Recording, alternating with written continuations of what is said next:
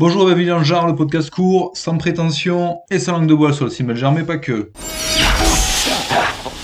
Ça va, y a pas de bobo? Vous auriez pu vous blesser avec ce truc. Attendez, je vais vous aider. Pourquoi vous me demandez pas?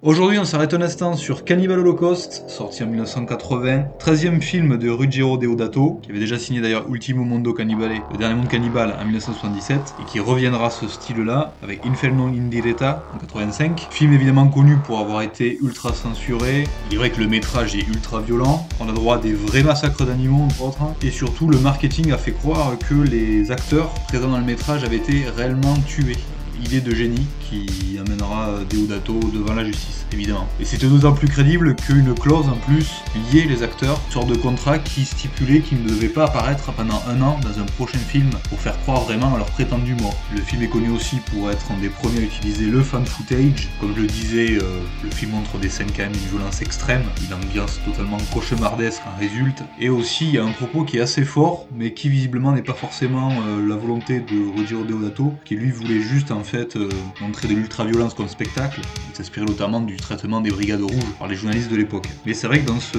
métrage, en fait, apparaît une mise en lumière de quelque chose qui est assez novateur quand même pour l'époque, à savoir le pouvoir de l'image, les mensonges et le jusqu'au-boutisme des médias, et même une réflexion sur ce qu'est vraiment la civilisation. en tout cas, les pays prétendument civilisés. Alors évidemment, là, on est en plein dans d'exploitation. On a Umberto Lenzi qui a un petit peu lancé ça avec euh, Man from Deep River en 1972, où ça évidemment ça surfe sur la monde des mondos, qui tient son nom de Mondo Cane, sorti en 69, c'est fait par des Italiens aussi, qui un petit peu des espèces de documentaires où on s'appliquait à filmer des choses choquantes, en tout cas des choses qui étaient culturellement acceptées dans les pays en question, mais qui, aux yeux d'autres pays, paraissaient choquantes. C'est un film qui a coûté 5000 dollars, ça a été un gros succès, mais on va dire que euh, l'argent engrangé a été dépensé, bonne partie, dans les frais de justice. Donc je le disais tout à l'heure, la cruauté animale est réelle, pas moins de 7 animaux sont exécutés sous les yeux de la caméra. Le réalisateur a dû prouver que les acteurs de son film étaient toujours vivants et que ce n'était pas une snuff movie. Évidemment, c'est un film qui a été extra censuré. Il n'est sorti qu'en 2001 en Grande-Bretagne, par exemple, et ça a été longtemps sur la liste des vidéonasties de l'époque. Le film a été tourné en Colombie, une partie à New York, puis à Rome. Évidemment, le lieu était vraiment dans la forêt, hein, donc euh, ça n'était accessible que par avion, et la chaleur et les pluies torrentielles ont causé beaucoup de retard. Donc ça a vraiment été tourné dans des conditions dites réelles. Évidemment, c'est filmé au 16 mm.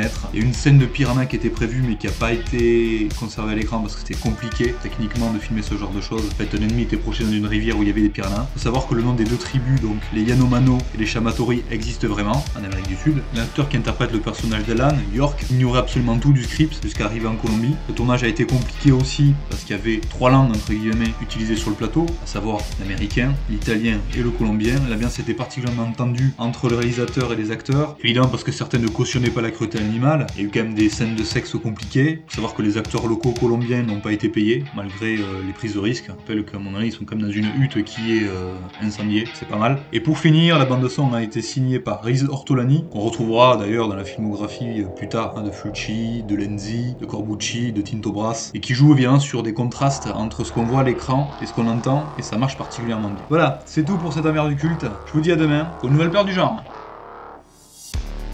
Là, c'est vrai que j'avoue, euh, petite confession.